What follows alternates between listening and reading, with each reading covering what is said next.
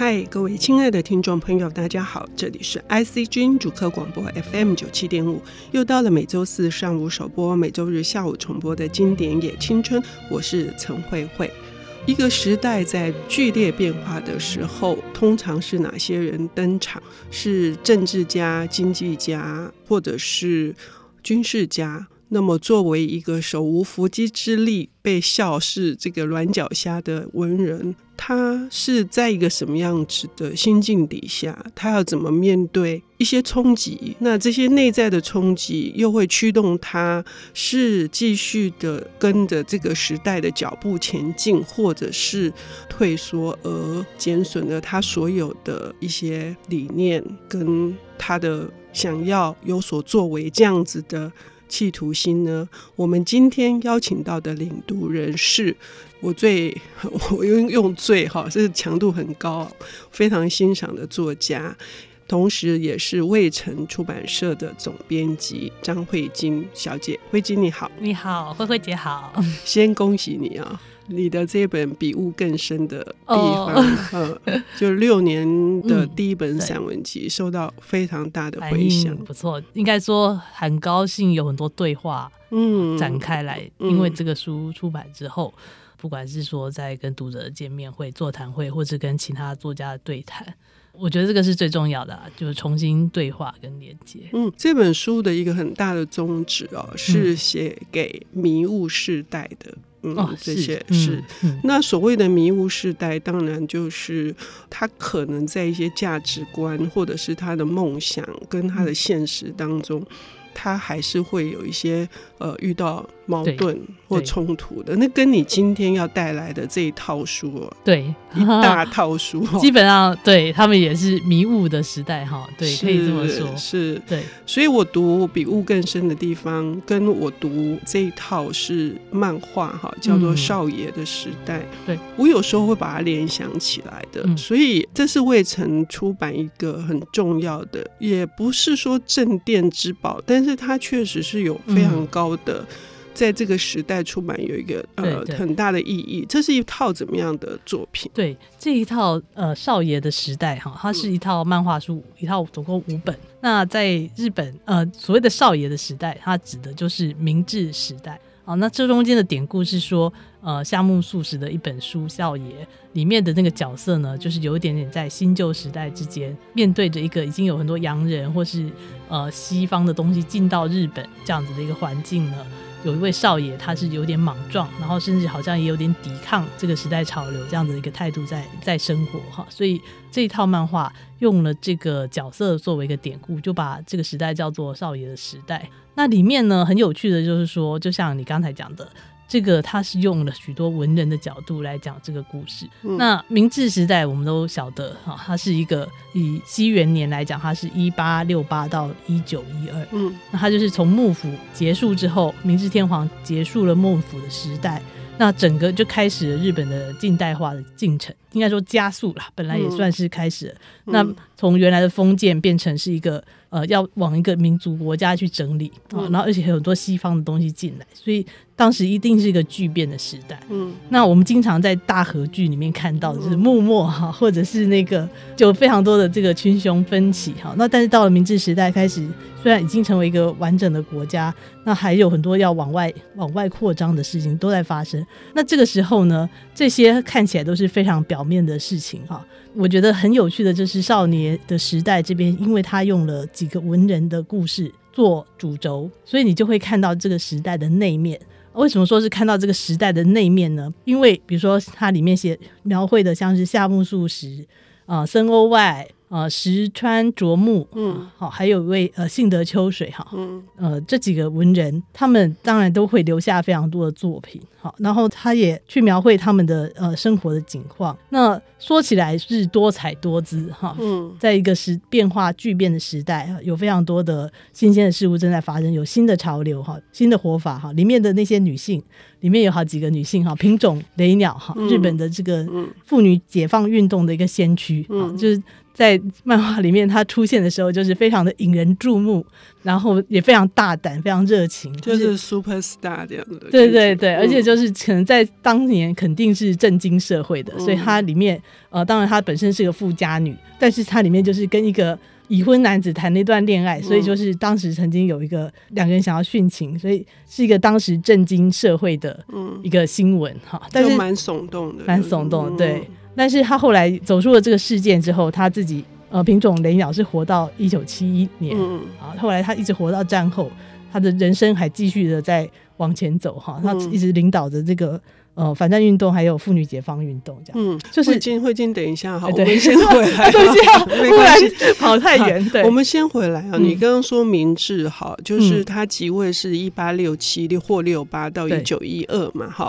那可是中间有几件大事，就是夏目漱石，哈，因为他是主轴，就是第一本是夏目漱石，最后一本还是到夏目漱石他去世，他去世是到了大正，他是到了一九一六年。然后他是跟着明治差不多那个时代出生的嘛，所以也就是说他是见证了整个明治明治时代的一个惊天动地的变化。对，嗯，比如说是甲午战争，一八九九四九九四九五，对对，马关条约，对，然后一九零三年到一九零四年的这个日俄战争。这些都是日本人为了去跟西方霸权，嗯，呃，等于是说相提并论，或者跟他们能够平起平坐的那个企图心。所以这个时候，就是这一段时间的这些文人，尤其是夏目漱石，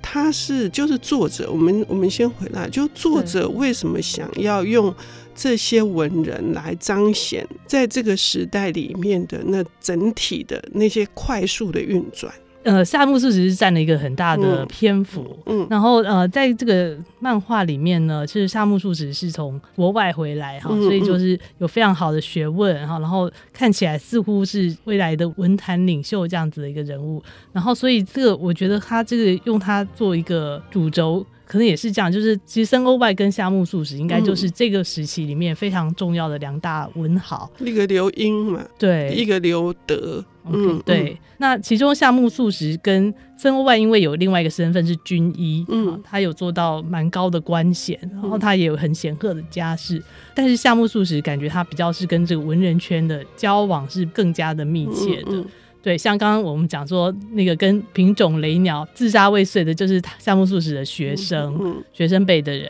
这样子。所以我想他用夏目漱石做核心，大概也有这样子的意思。因为夏目漱石是那个时代非常重要的文人，嗯、而他跟文人圈的交往是比较密切的。嗯，那他同时也是在大学里面教书，嗯、所以他比较可以看到这些年轻人，他们也是处于一个呃、嗯、很对很大的变动状态。所以当然森鸥外跟项目素质是两大就是巨头哈，但是在他们身边就有各种各样的小人物哈，包括素质的学生啦，好或者是比较不得志的编辑啦，或者是作者很贫穷的作者啦。他们用各种方式在那个时代呢试图生存，这样子。嗯，嗯那里面就包括就是说，也顺便讲哦，我先讲一下森鸥外哈，因为他也是这里面非常重要的一个人物。嗯。但是他的困境是什么呢？就是他的家世非常好，然后他家里就是期待着他要扮演这个继承家业这样子一个责任啊。然后他也如果他他要是一个陆军的军医，好，可以。嗯。可是他在留学的时候爱上了一个。外国人，嗯，好，嗯，所以这个女孩子跟着他回到日本了，可是他是绝对不可能娶她的，因为他的家庭是不容许，他的职位也不容许，所以最后这个女性姓氏就是最后就是离开了他，哈，所以这有一册就是这五册里面就是在有一册就是在讲森鸥外的这个故事，那实际上这个故事也是森鸥外后来写成舞姬这个小说里面的一个主题，嗯、那你看着那个小说就是。他其实这个是漫画，所以他能够用这个漫画画面去表现那个森鸥外的惆怅。好，虽然没有讲很多话，但是森鸥外目送着这个舞姬离去，那个舞姬坐上了人力车，然后人力那个车夫在黑夜中狂奔，把这个舞姬要送回送到港口去坐船回去的那一幕，就是。森鸥外的那个心，好像可能就是即使心碎也不会说出来，因为他是一个承担了他的家业，还有他在这个国家角色里面这样子的一个人。呃，你看，呃，慧晶把这一段这么凄美的结局描述的栩栩如生，但是事实上是早期我在看《五 G》这个小说的时候，我是非常的讨厌森欧外的。那是为什么呢？让我们休息一下，我们等一下回来。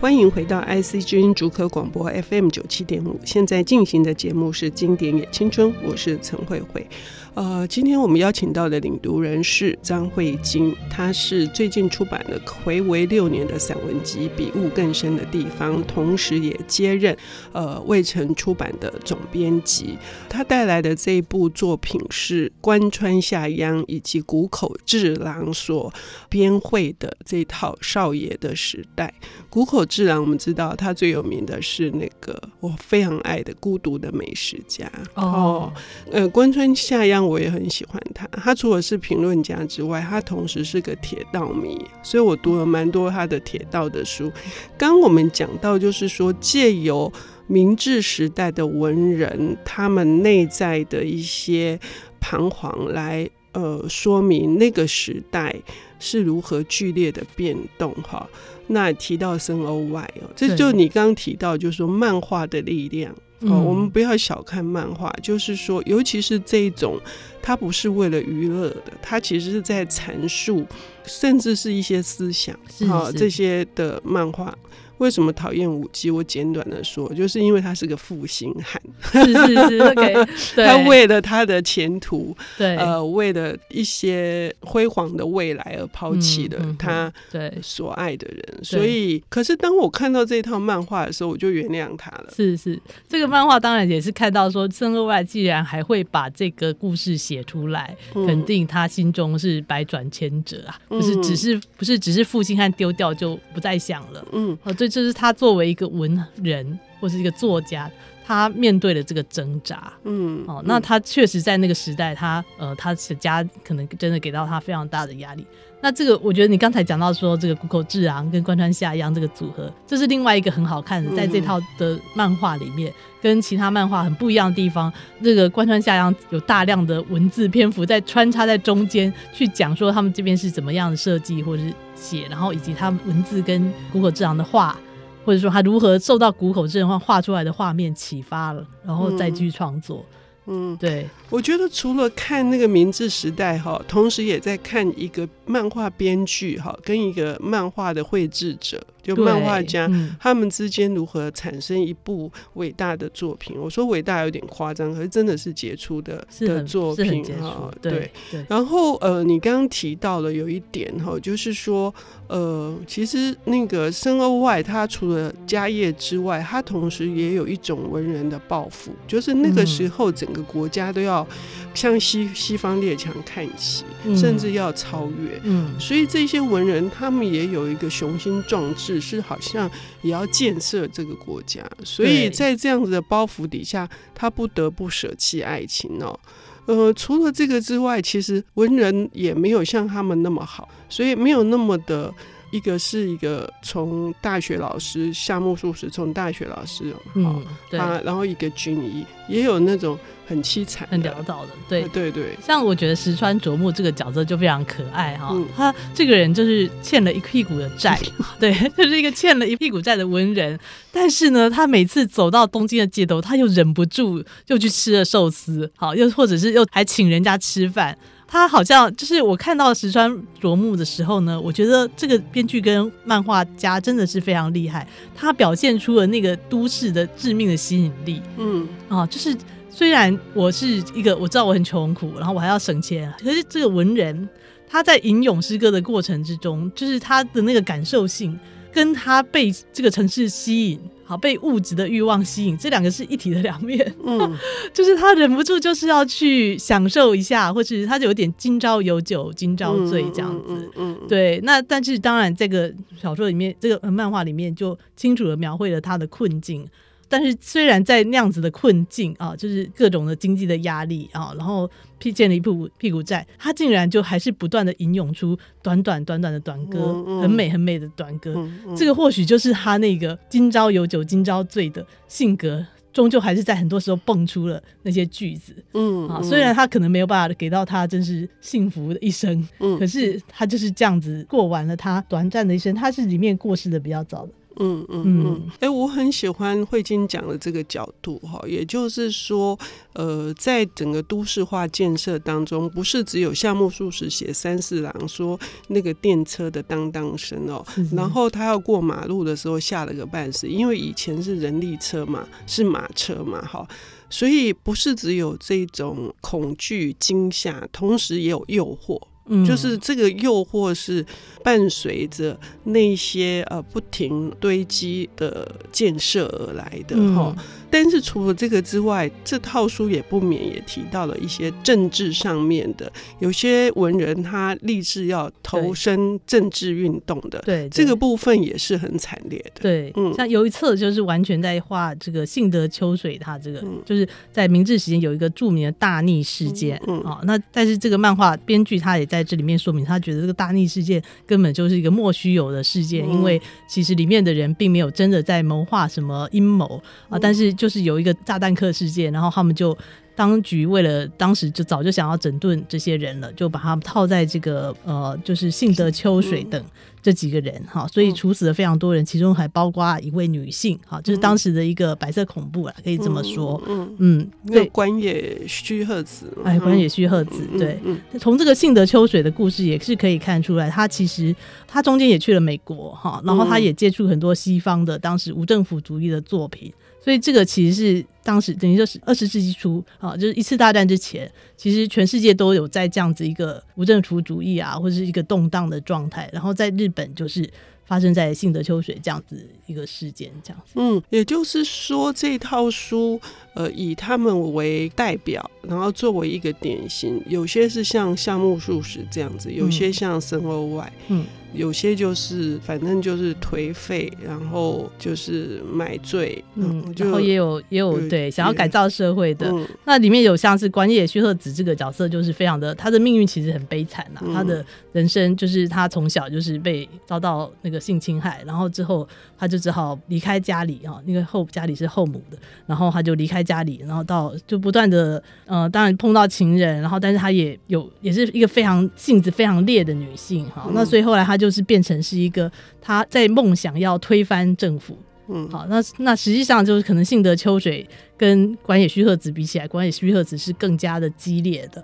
好，所以你看就是说这样子一个那样子的一个时代，然后有这样子一位女性，她呃有像我们刚刚讲的品种呃雷鸟这样子女性，哈，那那她投入了妇女解放运动，但是也有像丸野须贺子这样子。好，她她的个人的，当然也包括她个人生命始终的不幸，再加上她对那个当时的社会的很大不满，所以变成是一个想要去推翻现况的样子一个人。也就是说，在整个国家的建设过程当中，还是有无数的被牺牲掉的平民百姓，尤其是农民、工人。对，然后这些人可能就是在这个资本主义的这种呃。就是不断的加压之下，嗯，受到严重的剥削，然后这一群文人想要出面为他们，是对对。这个漫画当然也可以看到，说当时明治虽然是有那么多的有文学的成就，哈，有这个社会经济的建设，可是里面的这个压力锅其实也是非常大的。这个社会里面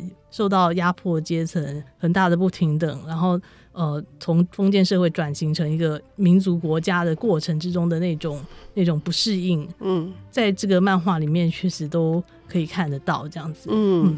然后最后一本我们今天当然没时间谈到，而且也期望哈各位听众朋友有兴趣的话能够去读哈，光是标题就很妙啊，叫做闷闷不乐的的漱石，是那为什么闷闷不乐？而且既然整个国家都已经。看起来是爬到另外一个位置了，个人的生命好像也有所成就，但是为什么呢？我们希望各位听众朋友能够翻阅这本书，同时也思考我们台湾的这些文人，又是要从哪一个角度去思考我们跟时代的关系。嗯，谢谢慧晶，谢谢。